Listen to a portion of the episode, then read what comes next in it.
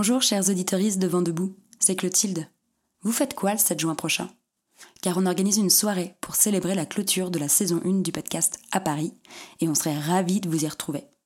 Pour cela, il vous suffit de vous inscrire sur notre site internet ventdeboutpodcast.fr. D'ici là, bon épisode tous les coureurs du peloton obligés de mettre pied à terre. Des manifestants ont bloqué la route. Certains sportifs s'indignent, comme Alexis Pinturo. 39 joueuses en grève réclamaient des changements structurels profonds au sein de la Fédération espagnole de football. De plus en plus d'athlètes prennent la parole sur des sujets de société. Des sportifs de la NBA soutiennent Black Lives Matter. Les footballeuses espagnoles se mettent en grève pour augmenter leur salaire minimum. Récemment, le skieur alpin Alexis Pinturo boycotte une étape polémique de la Coupe du Monde pour raisons écologiques. Pourtant, ces luttes ne sont pas sans risque. L'athlète qui prend la parole sur un sujet politique, au-delà des éco-gestes, prend le risque d'être blacklisté par les institutions ou ses sponsors. Le jeu en vaut-il la chandelle? Quelles sont les actions qui font vraiment la différence Où taper fort pour avoir de l'impact et surtout sur qui Suivez-nous dans ce troisième épisode de Vent debout, à la rencontre de la championne du monde de wingfoil Flora Hartzner et de l'activiste écologique Camille Etienne, pour savoir si militer dans le sport est une traversée en solitaire. Je suis Sylvain, ancien skieur alpin, cancre de fac de sport et réalisateur. Et je suis Clotilde, citoyenne adepte de sport en pleine nature, entrepreneur et journaliste. Vous écoutez Vent debout, l'émission qui vous emmène en immersion à la rencontre d'athlètes et de chercheurs pour repenser nos pratiques sportives. Parce que le sport aussi, c'est politique.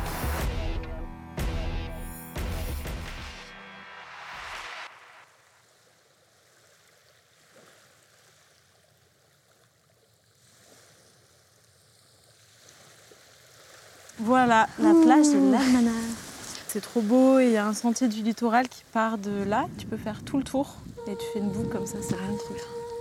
Ouais, moi j'habite en face là. Et t'habites là-bas depuis toujours? Depuis... T'as grandi, euh, t'as grandi euh, Bah tu vois, j'étais au lycée euh, là en gros. Ah. Il y a une petite colline où on voyait euh, la mer, Ouais. le spot. C'était ouf, je faisais de la planche à voile à l'époque. Flora Hartzner est ingénieure, championne du monde de wingfoil et organisatrice d'une compétition internationale. J'ai vraiment mes racines ici. Donc moi, je suis née à Hier, j'ai grandi à Carcane, une petite ville à côté. Euh, été au collège, au lycée à Hier. Donc là, on se, re- on se trouve ici sur la presqu'île de Gien, euh, donc sur la commune de Hier-les-Palmiers. Et voilà, c'est là où j'ai fait mes premières balades avec mes parents, où j'ai appris la planche à voile euh, quand j'étais jeune. En 2021, Flora crée sa propre compétition de wingfoil, la Roca Cup, pour prouver aux organisateurs de sa discipline qu'un événement à moindre impact et égalitaire entre les hommes et les femmes est possible. Des épreuves mixtes, une égalité des prize money, des stands tenus par des associations locales ainsi que des ateliers de sensibilisation. Ce sont les éléments clés de cette compétition qui tend aussi vers le zéro déchet. Oui, c'est un endroit qui est important pour moi parce que c'est de là où je viens. C'est un peu ma base, quoi. Et c'est là donc que tu euh, as appris le wingfoil Euh, pas tout à fait. J'ai appris sur un lac euh, dans les Hautes-Alpes, pas très loin. Enfin, appris, c'est-à-dire j'ai fait deux, trois bords, quoi, voilà, une après-midi.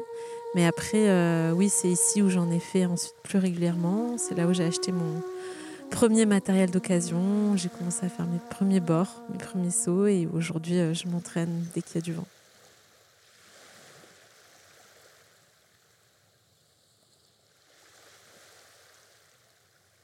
Toutes les vacances, on partait faire de la rando euh, en montagne ou ici, là, sur le littoral. On était toujours immergé en pleine nature et j'ai toujours été sensible euh, à l'impact de l'homme sur son environnement. Ça m'a toujours beaucoup touchée. Donc, j'ai fait des études d'ingénieur en agronomie tropicale et développement rural.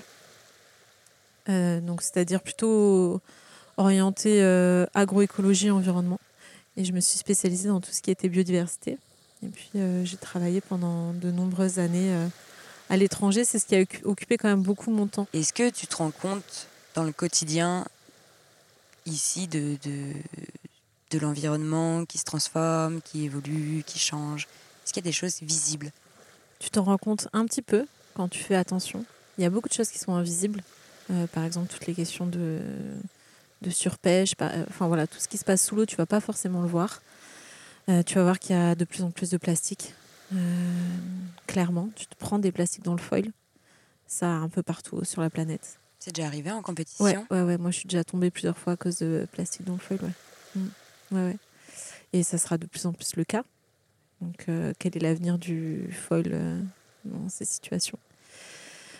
Euh, La température de l'eau qui se réchauffe, on l'a vu tout à l'heure. On était allé à l'eau, on est quoi à peu près mi-juin. Il fait l'eau est chaude comme en plein été. Très, très chaud.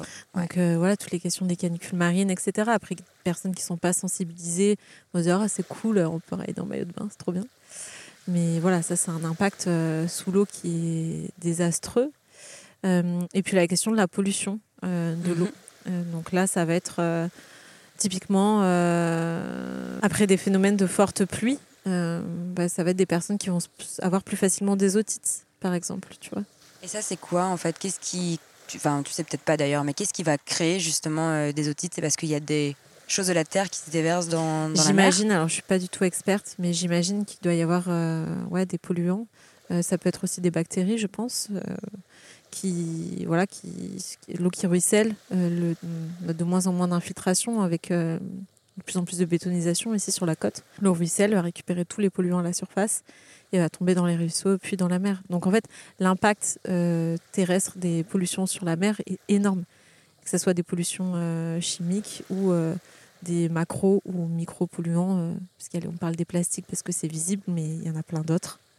Et il y a tous les, plastiques qu'on voit moins aussi, les microplastiques, les nanoplastiques. Tout ça, c'est un peu j'essaie de pas trop y penser euh, quand je suis à l'eau, mais hum, voilà, on s'en rend un petit peu compte.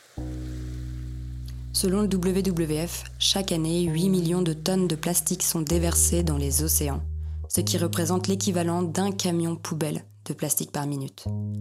Nos diverses pollutions sur ce milieu ont déjà des conséquences sur nos pratiques. Flora parle des plastiques qui se bloquent dans son foil, mais à Marseille par exemple, il n'est pas rare de voir les plages interdites à la baignade après de fortes pluies. En cause, les bactéries présentes dans les eaux de ruissellement. En juillet dernier, par ailleurs, c'est pas moins de 57 triathlètes qui sont tombés malades après une épreuve de natation en mer au Royaume-Uni, à cause de la bactérie E. coli présente dans les eaux usées que l'on déverse sur le littoral. J'aime bien ton van. Ouais, Ouais. cool. C'est canon. Il y a le minimum vital, mais c'est cool. Je peux dormir dedans et mettre mon bordel. Il y a- ouais, je dirais qu'il y a- il y, a un sacré. Oui, Bordel. il y a un sacré bordel. Mais j'ai beaucoup trop de trucs. J'ai du mal à. Tu sais, il y a une, une espèce de théorie euh, de toujours tout avoir en fait. Parce que Ouais. tu sais jamais, il peut toujours te manquer le truc. Tu vois, là, on n'avait pas pris le skate, ben voilà, on en avait besoin. Mais ouais, tu sais jamais quelles conditions tu peux avoir. euh, tu sais jamais ce que tu as envie de faire. Donc euh, au moins là, je peux mettre tous les joujoux, partir. J'ai même la place pour mettre le vélo. Il y avait une compétition en Suisse, là où je suis partie avec le VTT, tout le matos. Je dormais dans le camping. J'avais mon lit une place, le VTT à côté, parce que souvent il pleuvait, et tout mon bordel dessous. C'était trop bien.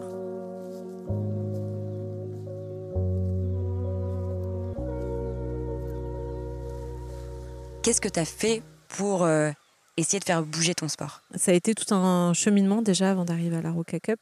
Euh, donc moi j'ai commencé par me présenter au hum, comité des riders. Donc c'est un peu le syndicat des riders du Tour mondial. Euh, j'ai été élue et donc en interne euh, j'ai eu pas mal de discussions avec les organisateurs. Ce sont que des hommes sur le Tour mondial et pour essayer de leur proposer de faire un tour. euh, Déjà, faire des choses simples, faire les petits gestes et faire un tour qui soit le plus zéro déchet possible. Commencer comme ça. Faire un tour qui soit, si possible, plus égalitaire aussi, vu que c'était pas du tout le cas. J'ai pas mal de. C'était beaucoup d'énergie en fait de mon côté. Je travaillais à, quasiment à temps plein en tant que consultante en même temps et je prenais du temps off le soir pour euh, des fois avoir des réunions de 2-3 heures avec eux pour euh, leur proposer tout ça. Et en fait, je sentais que ça glissait sur eux et que ça prenait pas quoi. Euh, ils n'avaient pas envie parce que je pense qu'ils ne voyaient pas forcément l'intérêt derrière, financier, en termes d'image. Voilà, pour eux, c'était juste une contrainte, même si je leur proposais, moi, de les aider bénévolement euh, là-dessus. Euh, je me souviens de ce moment ultra gênant euh, où il y avait un, y y a un tour, on ne va pas le nommer, qui veut se mettre en place avec plusieurs, plusieurs stops de wingfoil en France. Quoi. Et en gros, moi, j'ai pris la parole pour essayer de donner un petit peu un retour d'expérience sur la Roca Cup pour aider les autres organisateurs d'événements à, ce que leur événement de wingfoil se passe bien avec ce retour d'expérience. Et j'ai notamment parlé de l'importance de prendre en compte les enjeux sociaux, environnementaux et égalitaires et on m'a sorti que j'étais une extrémiste féministe, alors que j'ai dit ça de façon ultra soft. Euh, et, ça a été très violent. Et j'étais la seule femme euh, dans cette instance. Ils avaient tous plus de 50 ans. C'est impressionnant quand tu es une femme, tu as moins de 30 ans, que tu dois te. que tu n'as pas l'habitude d'organiser des événements sportifs et que tu dois prendre la parole auprès de, de directeur de club, etc. Ça demande euh, du courage, c'est difficile. Et en plus, derrière, tu vois, j'ai eu ce genre de, de, remarques. Et c'est des choses qui arrivent quand même euh, assez régulièrement. Mais pour autant, c'est marrant, dans ce même tour, j'ai vraiment remarqué qu'il y a eu aussi, suite à tout ça, il y a eu des changements et il y a eu des, certaines manifestations qui ont vraiment essayé de, de, de prendre ce vers-là. Donc je me suis dit que j'ai bien fait d'en parler.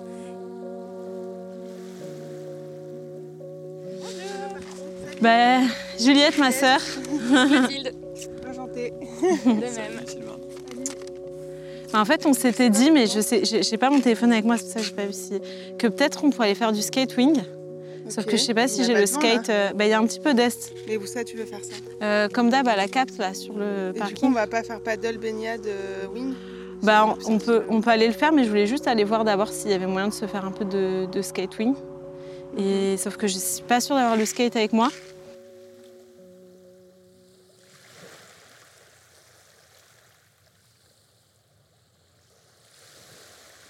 Il y a une phrase que j'ai beaucoup retenue, euh, que, tu n'as pas mentionnée nécessairement aujourd'hui, mais parce qu'on a déjà échangé un peu avant.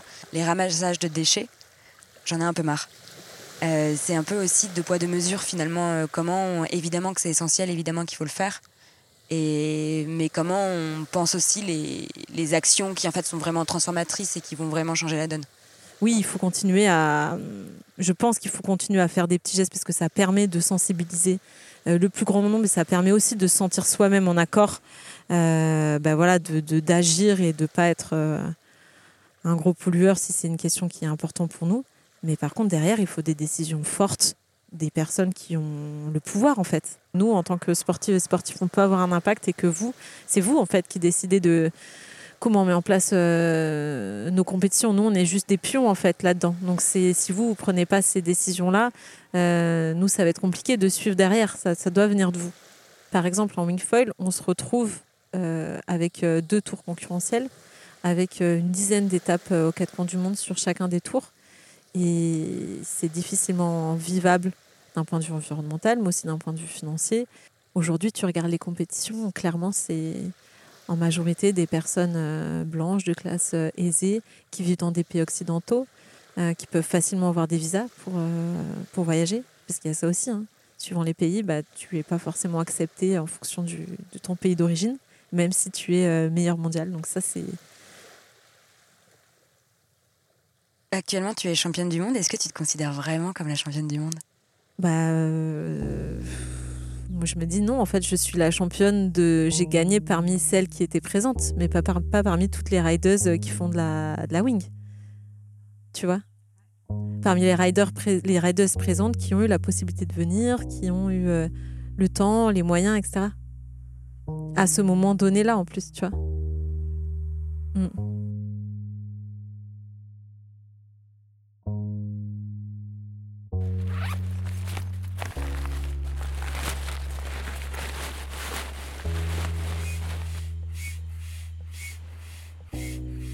Tu vas tout simplement la porter comme ça et le vent va s'engouffrer dans l'aile, va glisser sur. Euh, tu vois, c'est du spi en fait, hein, pour euh, une aile de, au milieu de la voile, quoi, va glisser dessus et donc du coup c'est comme ça qu'il va avoir la portance nécessaire pour te permettre de voler. donc en gros, tu as le vent qui rentre dans l'aile, toi tu es sur ta planche, normalement tu as un foil dessous. Donc le foil ça se compose d'un mât et de ce qu'on appelle un avion tout ça, c'est sous l'eau. Et quand tu as assez de vent et donc après assez de vitesse générée par euh, ta voile, ça va te permettre de petit à petit monter sur le foil. Et donc euh, en fait cet avion va monter dans l'eau pour aller se caler toujours dans l'eau mais à la surface. Et donc toi, tu vas pouvoir jouer en fait sur ta hauteur de mât. Et nous, c'est comme ça qu'on fait du, freestyle en fait. On fait comme un effet un peu trampoline. Mhm. C'est-à-dire qu'en gros, on descend euh, sur le mât, on va caler la planche presque près de l'eau. Tout ça en une fraction, enfin en une seconde quoi, tu vois. Et on va appuyer d'un coup sur le pied arrière pour faire remonter l'avion, remonter le mât, et du coup pouvoir faire un, un, saut comme ça quoi, tu vois. Ok, ouais, je vois très bien. Voilà. Notre trampoline, ça me parle pas mal. Ouais.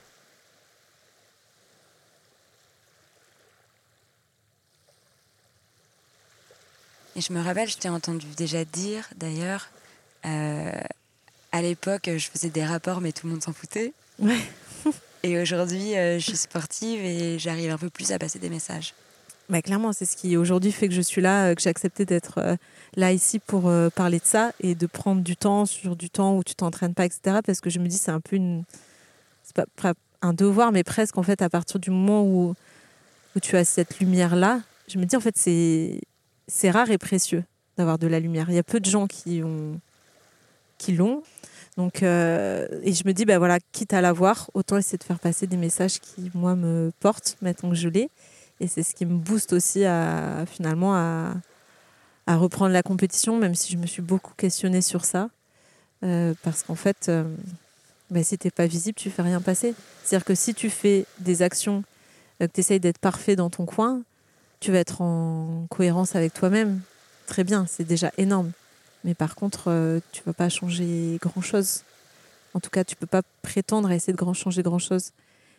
Et je sais pas si je vais arriver, moi, à changer grand-chose, mais en tout cas, j'ai envie d'essayer. Et pour ça, bah, il faut pouvoir euh, être visible. Pour être visible, il faut pouvoir euh, bah, gagner. Et ça fonctionne comme ça aujourd'hui dans notre société. Donc je me dis, autant utiliser ce fonctionnement-là pour faire passer des, des messages qui, moi, me semblent forts et importants. Quoi. tu vois, j'avais discuté avec, des, par exemple, des, des, riders en montagne, donc un milieu que je connais moins, euh, qui me disaient, bah, à partir du moment où, par exemple, Kylian Jornet a commencé à passer des messages sur euh, l'écologie, il y a toute une génération qui s'est emparée de ça et qui a commencé à l'intégrer mhm. euh, dans, dans ses pratiques sportives. Donc, moi, je trouve ça incroyable.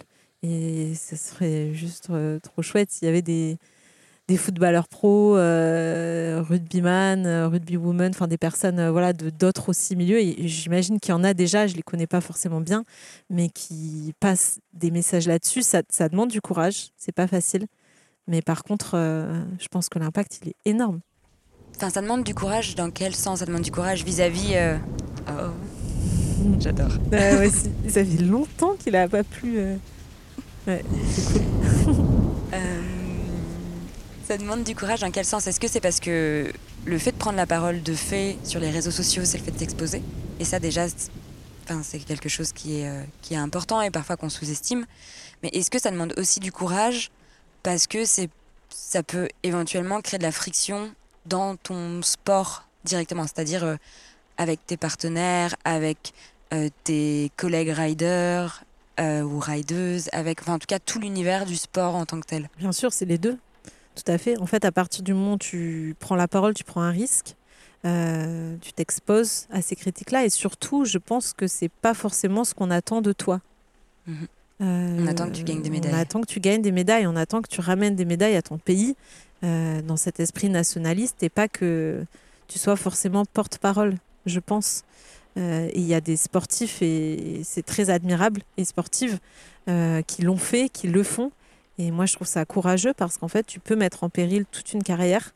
Euh, tu peux te voir te fermer des portes. Euh, tu peux, il y, a vraiment une prise de risque et, et je pense que hum, les, les, personnes se rendent pas compte en fait. Je pense que parfois, c'est pour ça que moi je juge pas, je peux pas juger les sportifs qui qui pas parce qu'en fait euh, c'est dangereux. C'est clairement, c'est clairement dangereux quoi.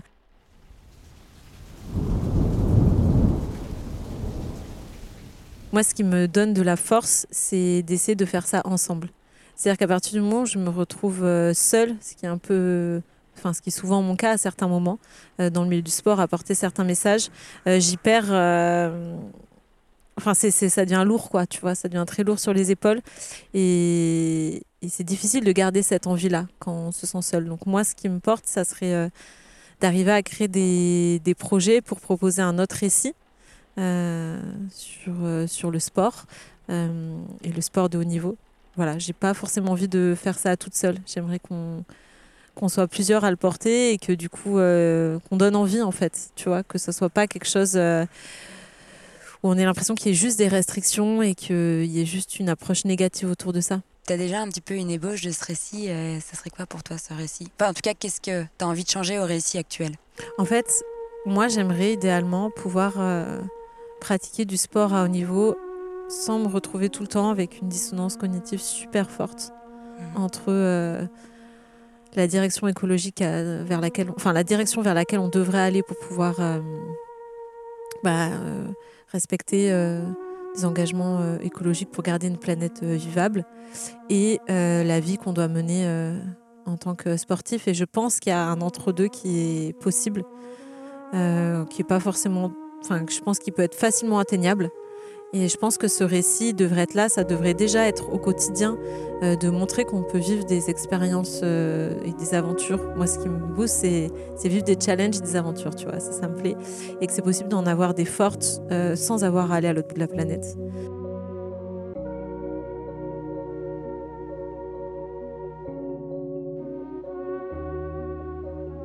Dans ses luttes, Flora confesse qu'elle est parfois en proie à une solitude qui la pèse.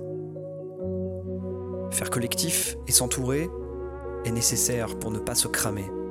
Car seule l'énergie à déployer pour faire bouger les choses tue la flamme à petit feu et fait de l'athlète un fusible trop facile à faire sauter. Comment créer ce lien lorsqu'on navigue entre deux mondes, celui du sport et celui de la protection de l'environnement? Pour explorer ces questions liées au militantisme, nous nous sommes entretenus avec Camille Etienne, autrice du livre Pour un soulèvement écologique, dépasser notre impuissance collective. Mais avant d'être l'activiste que l'on connaît, Camille est aussi une ancienne athlète. C'est donc l'occasion d'explorer avec elle le lien entre sport et activisme, et surtout de récolter ses conseils pour sortir de cet isolement parfois limitant. Mon, rapport avec le sport, c'était d'abord un lieu de socialisation. C'est-à-dire qu'en ayant grandi en montagne, euh, en station de ski, en fait, il n'y a pas vraiment beaucoup de choix. C'est-à-dire que tous les enfants, on est au baby club, ça s'appelle, et euh, après, on choisit est-ce qu'on fait du ski de fond, est-ce qu'on fait du ski alpin? Et on a euh, vraiment 3-4 ans, quoi.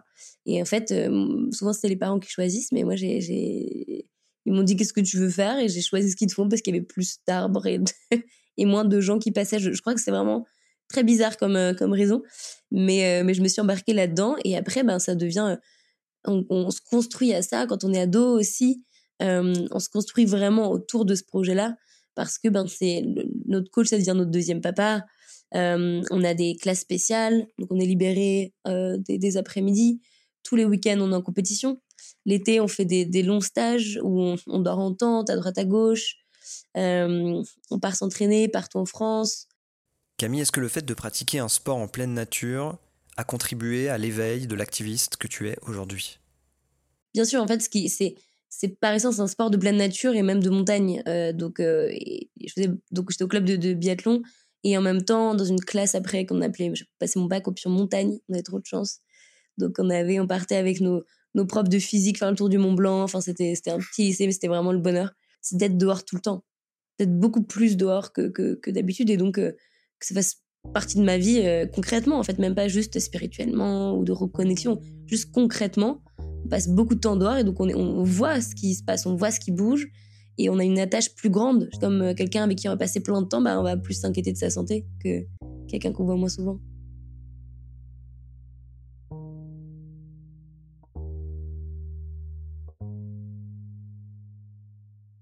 En tant qu'activiste climat, quel regard poses-tu sur le sport de haut niveau et l'industrie du sport qui l'accompagne Moi, c'est un, rôle super ambivalent et très euh, conflictuel avec ça parce que de fait d'avoir grandi dans un milieu montagnard avec une famille là-dedans, avec des amis qui ont continué le haut niveau, j'ai plein de gens dont je suis très proche, que j'admire, qui font ça. Des amis qui participent, euh, qui sont athlètes euh, pour les JO. Euh, j'ai bah, plein d'amis qui sont restés dans les stations de ski et qui vivent grâce au tourisme de montagne. Donc, je vois très bien la complexité de la chose. Et en même temps, bien évidemment que d'un point de vue d'activiste, je, vois l'aberration que c'est. Et en fait, comment est-ce que ce qui est extrêmement triste et cynique, c'est que on est en train de détruire ce qu'on aime faire euh, en le faisant. Donc c'est ça qui est fou. Et, je sais que le rapport, euh, principalement des montagnards, même des sportifs, il est super délicat à ça. Parce que c'est toute leur vie. Et en même temps, bah, ce sera, ils, peuvent pas, on peut pas faire des marathons quand, quand il fait 40 degrés. On peut pas faire tout un tas de sports quand il y a de la chaleur humide. On peut pas, on peut pas continuer les compétitions internationales où on prend l'avion, les coupes du monde, tout ça. En fait, c'est plus, c'est les, les éléments aussi gros que les Jeux Olympiques qui, ramènent des gens du monde entier. En fait, ça, techniquement, si on, si on regarde juste de ce qui est possible ou pas de faire, si on veut rester dans 1,5 degré, ça, ça rentre pas dedans. Ça rentre pas dans la boîte de ce qui est possible. Mais en revanche, je sais aussi ce que ça apporte d'incroyable pour l'avoir vécu et comment c'est des valeurs dont on a vraiment besoin et qui nous manquent. Cette capacité d'une, d'une, d'unité aussi de plein de gens, plein de classes sociales différentes, d'être capable de, de rassembler, de, d'avoir ce sentiment de, se battre pour un truc de plus grand que soi, d'accepter un terrain, d'accepter des règles du jeu, ce qu'on fait plus du tout aujourd'hui. On se tourne beaucoup vers les athlètes en ce moment, mais est-ce qu'on ne leur en demande pas trop? On, a l'idée que dans le sport, on, peut, on, est tenu qu'on demande tous des athlètes, et c'est vrai, on demande tous des athlètes parce que ceux qui sont visibles. Faut aussi aller voir les fédérations, faut aller voir les clubs, faut aller voir les organismes. Euh, mais en fait, eux, ils ont quand même ce pouvoir-là médiatique de dire bah moi ça me dérange euh, et c'est très dur aujourd'hui pour leur carrière un truc de lanceur d'alerte en fait parce que s'il y en a un qui le fait mais il tombe on le sait et en même temps du coup ça fait que ça tient et que personne n'ose le faire alors que si d'un coup il y aurait plein d'athlètes qui diraient bah nous euh, en rugby bah, on, trouve que c'est pas normal que ce soit Total Energy qui sponsorise et ben d'un coup ils, auraient du mal je pense ces fédérations les clubs euh, les, les chaînes de se de, de, de, se couper de, des 50 meilleurs joueurs euh, mondiaux. Enfin, j'imagine. Là, c'est un peu ambitieux comme idée. Mais, mais en fait, ça, c'est possible. Donc, je sais que c'est dur, sincèrement, et qu'on leur demande beaucoup tout le temps sur tout. Et qu'en plus, c'est des gens qui, par ailleurs, ont déjà une exigence de vie euh, très importante par le fait d'avoir un sport de haut niveau. Euh, mais en même temps, ce serait, super puissant, en fait. Ne serait-ce que dans ce qui, ce qui véhicule comme imaginaire aussi. là, l'histoire des jets privés avec les joueurs de foot, bah en fait maintenant ils ont pris le train et c'était cool et donc ils ont un, ils ont un rôle euh, euh, prescripteur sur toute une population ils le savent donc il y a ça qui a changé mais il y a aussi pour moi comment est-ce qu'ils arrivent à jouer un rôle politique en, en, ayant un peu ce côté lanceur d'alerte en fait et nous on attend d'eux aussi de être capable parfois de bah, de nous rejoindre si on fait quelque chose il y avait euh, la grave autrement avec les soulèvements de la terre qui avait fait une ZAD en haut d'un glacier et ça aurait été incroyable qu'il y ait des athlètes qui disent bah ok je vais passer deux jours avec vous le collectif est pour le maintien du ski à la grave, pour le maintien des deux premiers tronçons de téléphérique. Or, il faut voir qu'aujourd'hui, le village n'est pas en détresse économique avec le téléphérique existant. C'est une station de freeride, d'alpinisme et de glisse unique en France avec une réputation internationale. Et oui, euh, bah là, vous vous battez pour que ce qui est l'endroit où je fais tout mon sport, qui est l'endroit de, On sait que c'est pas juste faire son sport quand on, quand on est vraiment sportif. On habite de, notre corps, Enfin, moi, même quand je regarde mon frère euh, qui fait du parapente et de l'alpinisme, c'est leur existence, quoi, qui sont, qui sont accrochés à ces endroits. Bah, ça, ça, ça, peut disparaître, c'est en train de le faire, c'est en train d'être de, se déliter sous nos pieds et donc d'être capable d'aller et de prendre un peu cette, euh, ce risque-là. En fait, c'est gagner aussi, si on reste dans cette logique de perdre et de gagner. c'est gagner aussi, c'est une course tellement plus grande. Beaucoup d'athlètes qu'on interroge n'osent pas prendre la parole sur ces sujets parce qu'ils ne se trouvent pas assez exemplaires. Qu'est-ce qu'on peut leur dire? L'exemplarité, j'ai envie de dire, euh, il faut y travailler toujours, tout en rappelant, et ça c'est peut-être aussi de l'autre côté euh, un, chemin qu'on doit faire, euh, qu'on vit dans un monde et que donc précisément, on peut pas sur-individualiser la responsabilité. On peut pas juste embêter Kylian Mbappé de prendre un avion, on doit dire à la fédération, mais pourquoi vous leur payez pas des bris de train? Pourquoi vouloir donner même la possibilité de le faire? C'est quand même ridicule. C'est aussi d'aller toucher les, bons endroits, les endroits de décision, en fait. Il y a beaucoup, beaucoup, beaucoup à faire. Et par ailleurs, ils sont pas seuls.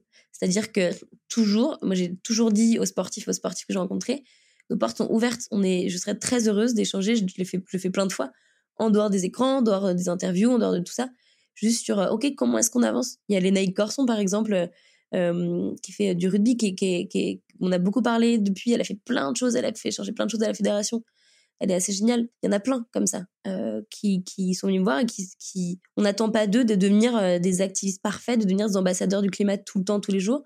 Mais ça peut être, au lieu de dire faire un peu et enlever les bouteilles en plastique, non, c'est vraiment aller à des bons endroits là où, en effet, ils ont une place importante à jouer. Vraiment. Et on commence à l'avoir plus avec le monde artistique. Il y a plein de, on connaît tous un peu les acteurs, les actrices qui s'engagent un peu plus, qui utilisent cette voix-là, qui viennent euh, moins dans le milieu du sport. J'ai des exemples, mais, mais ils sont moins connus du grand public, je trouve. Je trouve qu'il y, a moins. Euh, c'est encore balbutiant. C'est encore balbutiant. Et là, il serait temps de le faire, vraiment. Euh, c'est même urgent de le faire. Nous, on peut faire toutes les manifs qu'on veut, on peut faire toutes les actions qu'on veut là-dessus. Si ça vient des, des, des gens qui sont admirés dans le milieu même, mais c'est super puissant. Donc ça peut être juste ça peut ne leur demander pas forcément toujours beaucoup de temps, juste un peu de courage par contre. Un glacier creusé par une pelleteuse, des images surprenantes qui font polémique. Certains sportifs s'indignent, comme Alexis Pinturo, Johan Claret ou encore Florence Masnada, ancienne championne olympique. Il n'y a rien qui va. En fait, les images sont terribles. C'est pas la promotion du ski qu'on fait là. C'est l'enterrement du ski qu'on est en train de faire dans, ces, conditions-là.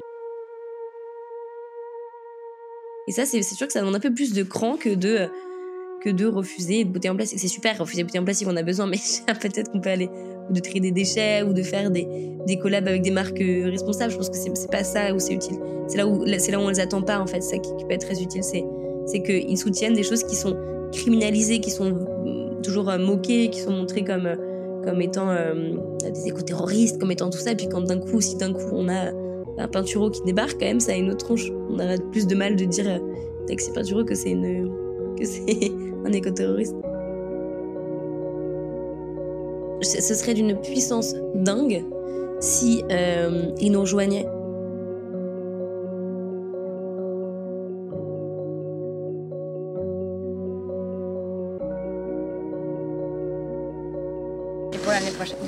On va voir. J'ai même pas fini là le débrief de la première année parce que j'ai enchaîné sur les compètes derrière.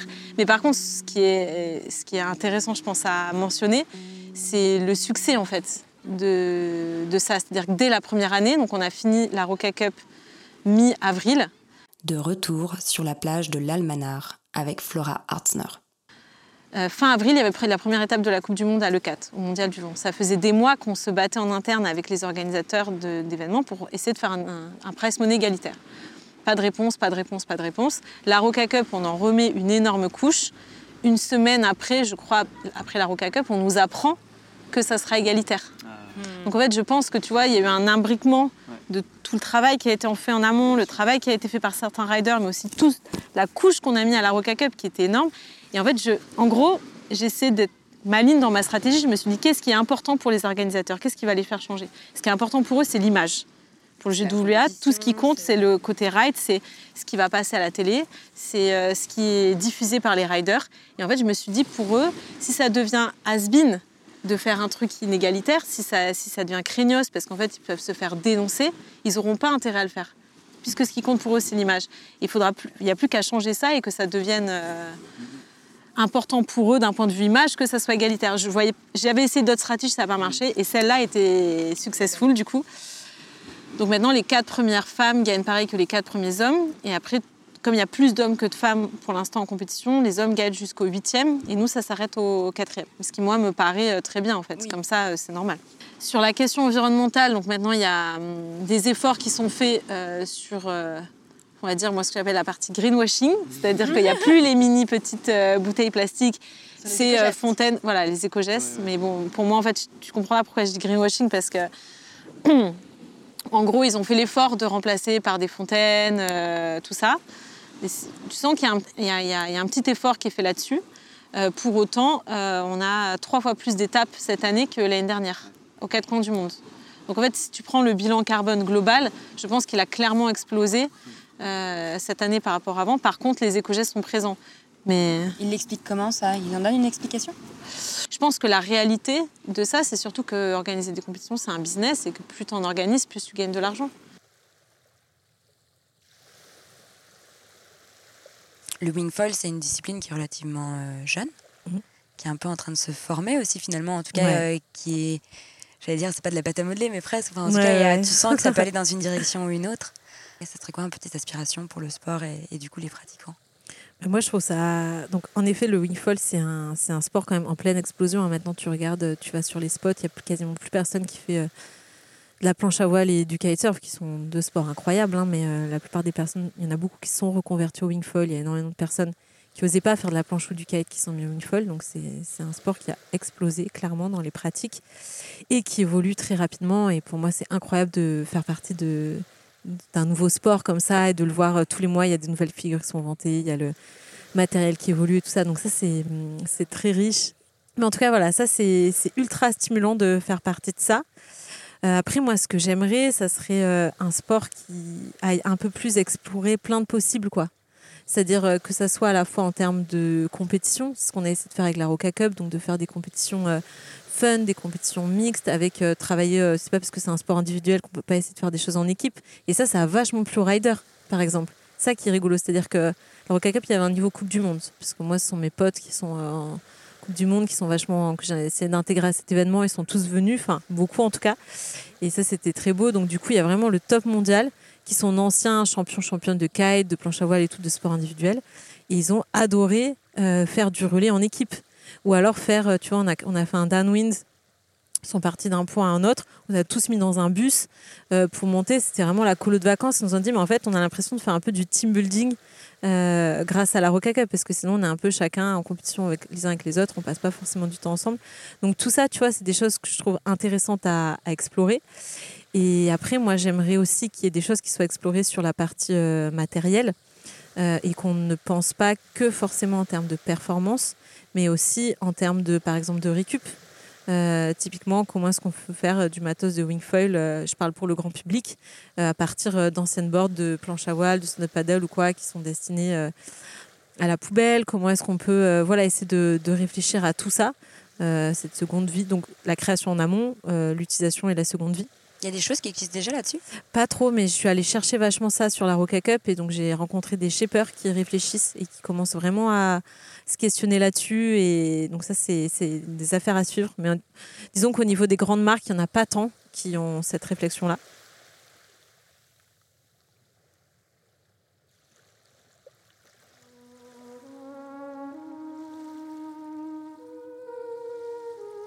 Donc voilà, moi je trouve ça intéressant. Et puis bah, après, d'un point de vue aussi, euh, point de vue aussi social, parce qu'on ça reste là un sport qui est quand même accessible à juste euh, une certaine partie de la population. Déjà une population qui habite euh, proche des côtes, donc en général c'est quand même des endroits où la vie coûte plus cher, donc il faut avoir les moyens. Du matériel qui n'est pas forcément accessible à tout le monde. Donc j'aimerais qu'il y ait voilà, potentiellement une, une réflexion, au moins un partage qui puisse être, euh, qui puisse être fait. Parce que là, on est dans des milieux qui sont quand même très cloisonnés et où, en fait, euh, sur les spots, on rencontre toujours les mêmes euh, 15 personnes et qui sont des personnes euh, souvent bah, privilégiées d'être là. Non, ça pourrait être intéressant et je pense que de tout ce mélange peut naître euh, justement euh, des innovations, des, des choses intéressantes. Voilà, moi je pense qu'il y a vraiment plein de ficelles à tirer et c'est ça qui est super euh, stimulant.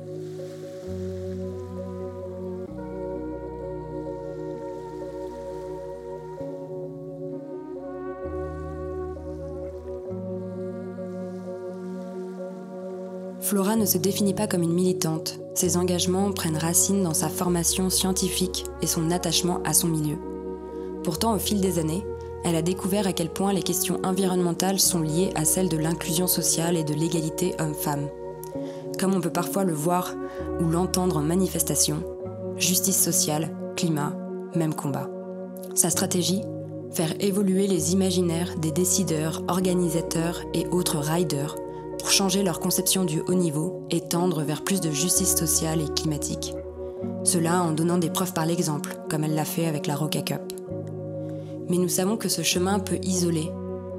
Faire collectif est une nécessité, pour se sentir soutenu et pour que nos actions aient plus de puissance.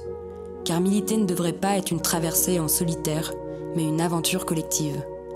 Avec d'autres disciplines d'abord, qui partagent cette crainte de voir nos milieux de pratique se détériorer.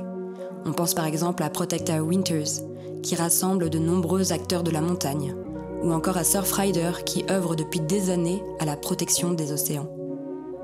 Mais aussi pourquoi pas avec le mouvement climat, comme nous y invite Camille Etienne, en nous appelant à rejoindre les luttes qui touchent au territoire que l'on habite.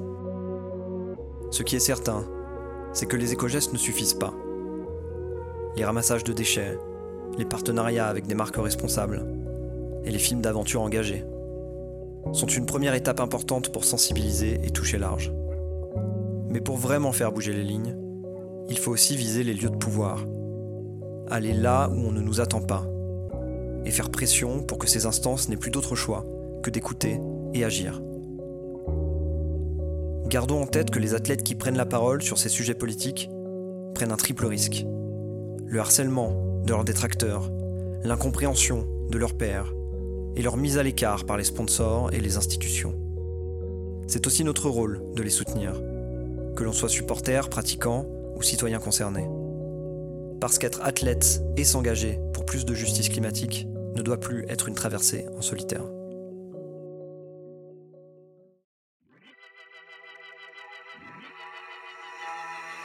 Merci d'avoir écouté cet épisode de Vent debout. Merci à Flora Hartzner pour l'initiation à la Wing. Vous pouvez la suivre et lui envoyer des mots de soutien sur son compte Instagram. Merci à Camille Etienne de nous avoir partagé son regard sur le sport et pour ses conseils d'activiste aguerri. Merci à vous, auditrices et auditeurs, de nous écouter et de partager nos épisodes de podcast. Vous pouvez nous retrouver et vous abonner sur vos plateformes préférées. Et sur notre site internet vendeboutpodcast.fr, vous pouvez retrouver les articles, les entretiens, les événements et les photos de nos enregistrements. Vous pouvez aussi nous mettre 5 étoiles pour faciliter la découverte du podcast. Vous pouvez aussi retrouver dans le journal de bord de l'épisode les ressources et liens qui ont été mentionnés tout au long de cette émission. Et enfin, merci à notre partenaire l'IGN sans qui Vent debout n'aurait pu voir le jour. L'IGN est le service public de la cartographie. Sa mission, montrer les changements rapides du territoire liés aux activités humaines. Toutes ces cartes sont accessibles à toutes et à tous en ligne sur géoportail.fr et depuis 2021, la majorité de ces données sont gratuites. Vent debout, c'est chaque mois l'émission qui vous emmène en immersion pour repenser nos pratiques sportives. Parce que le sport aussi, c'est politique.